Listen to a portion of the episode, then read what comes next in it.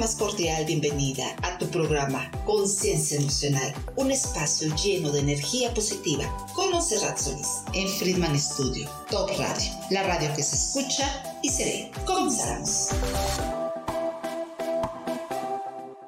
¿Qué tal? Muy buenas tardes. Su amiga Montserrat Solís les da la más cordial bienvenida aquí en su programa Conciencia Emocional. Manuel, ¿cómo estás? Muy buenas Muy tardes. bien, muy- muchas gracias por la invitación y aquí pues a la orden con nuestro.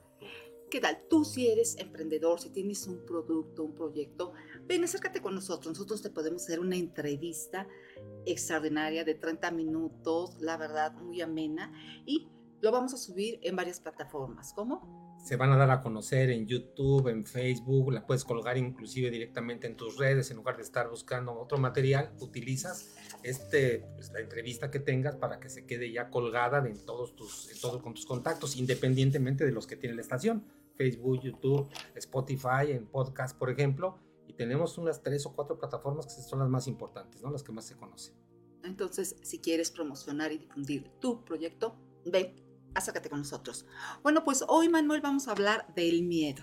¿Quién no ha sentido miedo? Todos Todos. Yo creo que todos los seres humanos sentimos miedo, todos los animales, todos los vertebrados sienten miedo.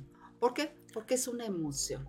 Y porque es parte de nuestra sobrevivencia, ¿no? Totalmente de acuerdo. Es una emoción primaria, básica y fundamental que nos va a permitir sobrevivir, que nos va a permitir ver la amenaza y poder huir a tiempo y poder formar y tener algunos elementos para escapar sin hacernos daño.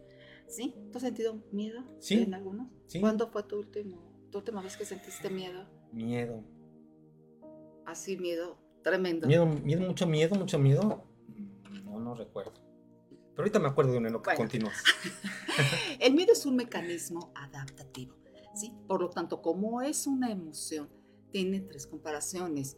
Una respuesta fisiológica, porque cuando tenemos miedo, atraviesa una serie de cambios fisiológicos involuntarios en nuestro cuerpo que sin querer se nos va a presentar. Como por ejemplo, simplemente porque el hipotálamo empieza a activar las glándulas suprarrenales y se empieza a dilatar las pupilas, a sentir un vacío en el corazón, el, el corazón se dilata mucho más rápido, aumenta el oxígeno, los- la sangre corre por los músculos, hay contracción muscular, el pecho empieza a ensancharse, Sudoración. sudoración, temblor, empieza a tener dolor de cabeza, los ojos, la- las pupilas empiezan a dilatar de una manera tremenda. Entonces el miedo tiene una serie de reacciones que finalmente tarda mucho tiempo, aparte se eleva el cortisol, el glutamato y la adrenalina de una manera tremenda, trayendo unos severos problemas.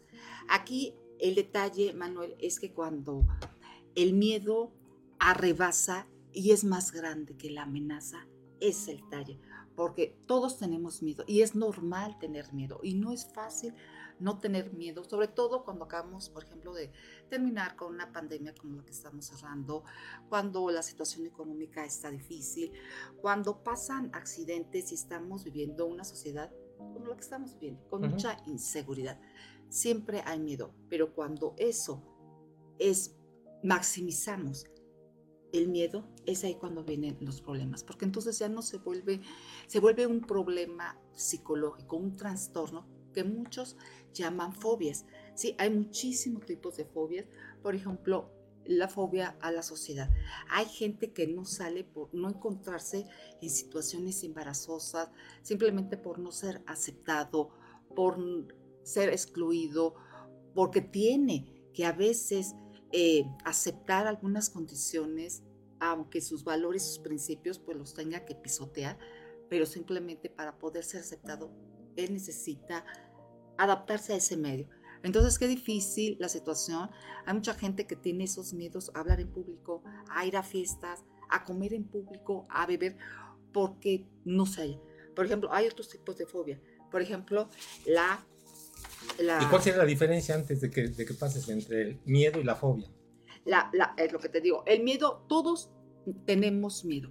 ¿Por qué? Porque hay mm, una, un recuerdo mental y emocional en nuestra memoria.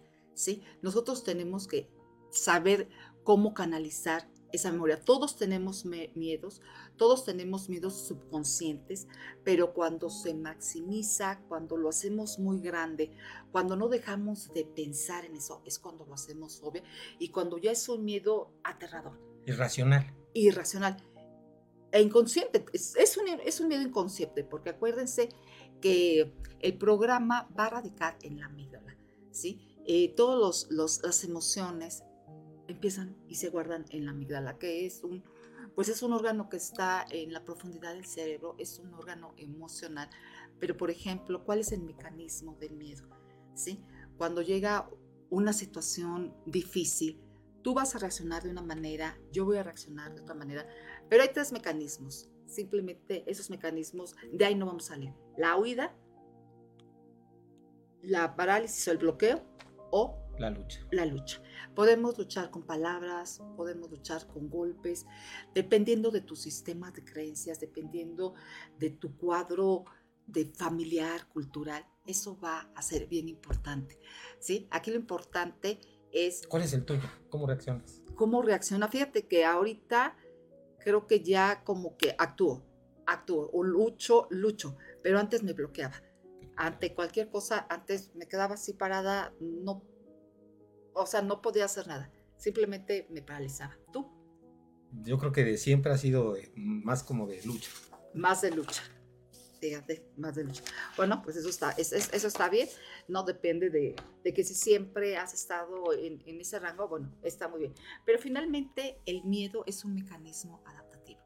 ¿sí? Es, un, es un estado psicológico que eh, contiene también un, una reacción conductual, como es esta, y una reacción subjetiva. Cada quien, dependiendo de ese cuadro familiar, va a actuar, con, ese miedo que se queda en el subconsciente más cambios cognitivos, es como tú vas a reaccionar ante cualquier situación. Recordemos que el miedo es incómodo, es desagradable, a nadie nos gusta, pero necesitamos, es forzoso tenerlo porque si no, moriríamos. Si nosotros simplemente no aceptamos el miedo como tal, como emoción, y aceptarla libremente, no, no retrasarla, no evadirla, porque no podemos hacer, hacer eso. ¿sí? Muchas veces el miedo va a atacar nuestra autoestima, porque a quien le gusta estar sometido con el miedo. Yo creo que nadie, yo creo que el miedo es una de las... Eh, aquí no hay buenas, ni malas, ni positivas, ni negativas emociones. Sea, yo creo que malinterpretado ese término, pero finalmente es una emoción que desde que estamos pequeños la traemos. Y yo creo que es, es, hasta el último día, ¿no? Porque ¿quién no tiene miedo a morir? ¿Quién no tiene miedo a la pobreza? ¿Quién no tiene miedo a no ser reconocido? ¿Quién no tiene miedo a estar, Mi maestro Deepak Chopra, por ejemplo, no tiene miedo a eso. No tiene miedo, pero sabes que muchas personas no tenemos miedo. Yo te soy muy honesta, mano, yo tampoco tengo miedo a morir. ¿Por qué? Porque quizá ya cuando llegas a un momento de conciencia plena, eh, cuando ya das en plenitud y te entregas en plenitud, yo creo que ya es, es, es complicado, ¿no? Sentir, sentir miedo, sobre todo a ciertas cosas.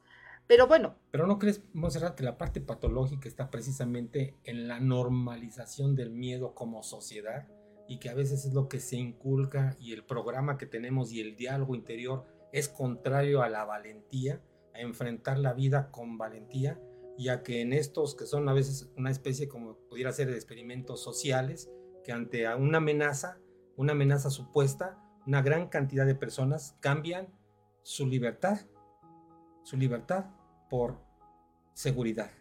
Y eso ahora que acabamos de ver, por ejemplo, el tema de emprendimiento, hay una gran cantidad de personas que son muy talentosas, pero tienen miedo de emprender.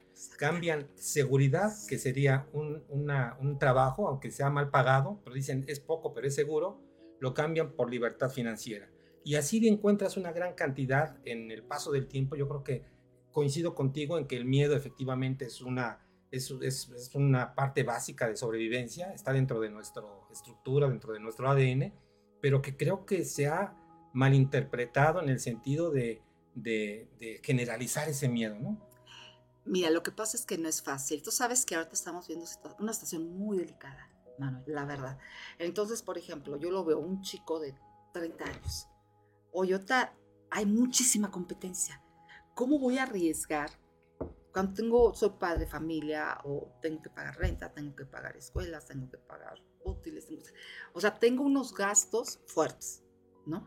Aparte voy a emprender algo que esto, eh, yo sé que no me va a generar inmediatamente, o sea, no es fácil emprender algo. Si yo siento que debes de tener una base económica para poderlo hacer. ¿No? Necesitas estudiar bien el mercado, necesitas conocer bien tu producto, necesitas estar bien consciente, tener un equipo de apoyo, porque solo, de verdad que sí es muy difícil.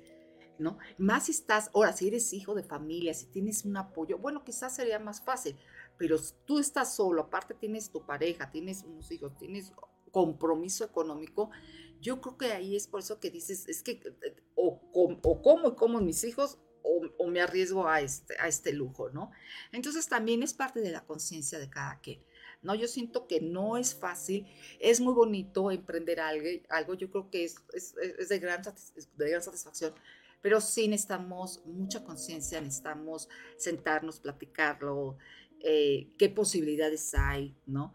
También de éxito y, son muchos los puntos que hay que tomar, no nada más. Sí, pero creo que es gestionar el miedo porque aunque no sean emprendedores dentro de la misma, dentro de una misma empresa, ahora que hablábamos de negocios, la recomendación es, si eres un empleado, piensa que eres un accionista o piensa como si fueras con el dueño de la empresa, para que igual las, la parte de la mentalidad pues vaya un poco más abierta y que se arriesguen, es decir, que tomen ciertos riesgos. Sí y que no solamente sea, se vayan a, la parte de repetir lo mismo que está en el librito que le dicen todo el tiempo, porque al final no lo hacen porque tienen miedo. Eh, la, anécdota que me dijiste de la chica que, le pidieron un dulce y que lo negó, cuando ah, si hubiera tenido una visión más diferente, le ayuda inclusive a la propia empresa. Entonces creo que esos son, es a, los, los, miedos que me refiero, que son miedos que ya no son que te protejan, sino que por el contrario te limitan. Sí cuando el miedo se deja de convertirse en esa herramienta de sobrevivencia y cuando se convierte en una amenaza en todos los factores, en el ámbito desde la parte de pareja, miedo a entregarme, miedo a que me conozcan como son, miedo en todas las relaciones, en todo el ámbito humano, yo creo que estamos como excedidos en la parte del miedo, Monserrat. Fíjate que sí, fíjate que sí, ya ahorita tomándolo totalmente, ya la gente prefiere estar sola. ¿Por qué? Miedo a enamorarse, miedo a comprometerse, miedo a... Y es que ya, ya como que mucha gente muchas veces, es que estoy muy bien así, de verdad no quiero compromiso, no quiero otra vez entregarme, que me lastimen. Tenemos ese miedo, claro. Es que la vida es un riesgo, Monserrat. Totalmente. Tenemos que asumirlo, hay que gestionarlo, hay que ser inteligentes, hay que identificar, no te vas a ir a las 4 de la mañana, te vas a meter a la varona, ¿verdad? Ahí llena de lujos, evidentemente. Pero tomar riesgos como se toman riesgos en la vida. Y todo es un riesgo. Las relaciones entre pareja, las relaciones de, entre, entre, no sé, entre mamá, hijo, papá, entre hermanos, las relaciones laborales, relaciones sociales, entre amigos, o sea, y en todas hay un riesgo. Y cuando no queremos cubrir el riesgo, entonces creo que la emoción se va enfriando y por eso tenemos una sociedad fría. Así es. Porque cada quien se hace más egoísta, ¿no? Es una sociedad más egoísta. Totalmente. ¿Para qué me meto en broncas? ¿Para qué me meto en problemas? Oye, es que mira, este, es una injusticia, ve cómo está haciendo. No, mejor desde acá, desde afuera, y hacemos como que nos vemos para el otro lado. Y vemos hay tantas injusticias de niños abandonados, de animales que son maltratados, mujeres que son maltratadas, en una parte desigual y volteas la vista para otro lado porque no queremos salir de zona de confort. Creo que tiene que ver eso con zona de confort Exactamente. Fíjate que salió en TikTok un video donde estaban aparentemente secuestrando a un niño y la gente pasaba y, y veían cómo agarraban al chiquito y se lo quitaban a la mamá y se echaban a correr. Y de como 20, nada más una persona ayudó. Y eso no se, es generacional, Montserrat, porque eso si lo trasladas en la época, cuando menos la de mis papás, en los años no, 50, 40, 50, se metían y prácticamente, no importa, daban prácticamente su vida, ¿no? Había una, más, una mayor empatía y nos hemos convertido cada vez en no sabes que no te metas porque, porque pues puede salir, mejor vamos para otro lado. Y yo creo que nos estamos haciendo una sociedad sumamente egoísta. Muy fría. Pero entonces, ¿qué necesitamos hacer para ser más empáticos, más solidarios, mm, abrazarnos más, querernos, comprometernos en esa sociedad para formar esos pilares fuertes y vincularnos de una manera pues más, más sólida? Porque si no, pues vamos a, destruirnos poco a poco.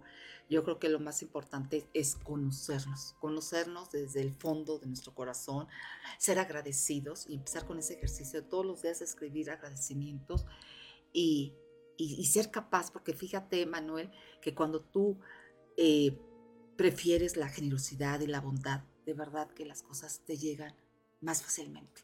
O sea, yo creo que bien lo has dicho, quitarnos ese velo de egoísmo, porque no, no, no nos ayuda nada.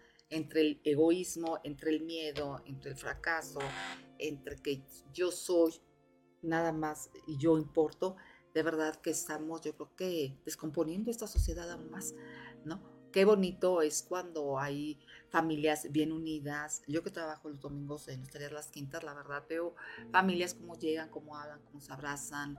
Este domingo pues felicitan a los papás, el, las quintas estuvo hermoso, mariachis y demás. Y ves, ¿no? Que por una parte sí hay, hay eso, ¿no? Pero ojalá y no nada más sea apariencia, ¿no? Ojalá y que de verdad haya esa unión, esas alianzas. Y bueno, yo creo que eh, es conciencia de cada quien, Manuel. Que, que tú te entregues más, que tú te conozcas, pero aquí requerimos un, un conocimiento interno de, de, quién soy yo, qué quiero ser, de un proyecto de vida, pero sobre todo, pues sí, salir de tu área de confort, bien lo dijiste, ¿no? Salir de la zona de confort. Déjame dar una, una, este, un saludo a David, que se comunicó con nosotros, dice excelente información, muchas gracias por, por compartir. Gracias, David. Nos mandamos un abrazo y gracias por estar al pendiente de todos los programas. Muchas gracias, David. Cuídate mucho. Entonces es eso, básicamente salir de tu área de confort, arriesgarnos a hacer lo que tenemos que hacer. Y cuando tenemos esa fobia, esa fobia, por ejemplo, te voy a preguntar, a ver. A ver. Aracnofobia. A las arañas. Exactamente. La sinofobia. ¿Qué significa la sinofobia? ¿Cómo, se, cómo, y con tienes, ese? Con C. Y tienes dos en tu casa. Sino. La sino, todo junto. La sino. Sinofobia. La sino. Miedo a los perros. La dentofobia. ¿A los dentistas? Claro. La tripofobia. Tripofobia es miedo a los patrones, fíjate, repetitivos. ¿eh? Ah, Sobre todo a, los, a, a la ¿a gente joven, a los hábitos, a esas creencias, a, a la, la, juventud, ¿no? Que ya no creen Dios, que ya está más rebelde, que ya es que esos valores ya tienen más libertad de expresión, ¿no? Y siempre te están alegando, ¿no? Como en la ropa también. La ropa. Patrones de, como en la ropa. Exactamente. Exactamente, sí, sí, sí. La agorafobia. Agorafobia, espacios abiertos. Espacios abiertos, imagínate, hay gente que le temen a esos espacios abiertos.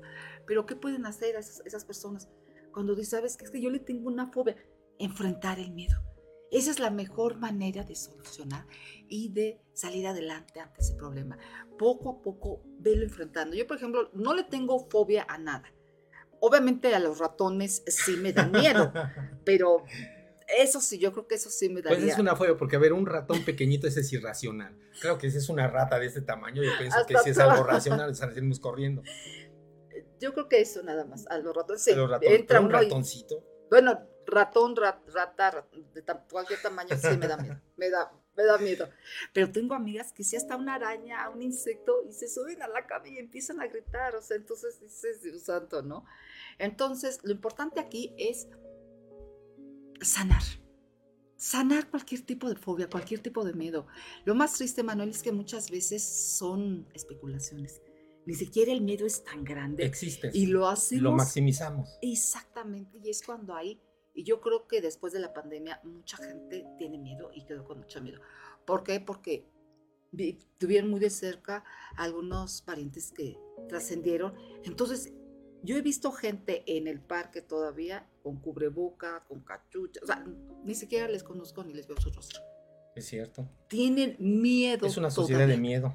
Es una sociedad de miedo. Ya no se ve tanto, pero todavía hay gente que no quiere salir de sus hogares, hay gente que no quiere relacionarse por temor, porque la mente es bien poderosa y tú lo sabes, Manuel, que todavía lo están ahí juzgando, no salgas, no hagas esto. Y cuando tenemos un exceso de ese miedo, nos enfermamos nosotros mismos.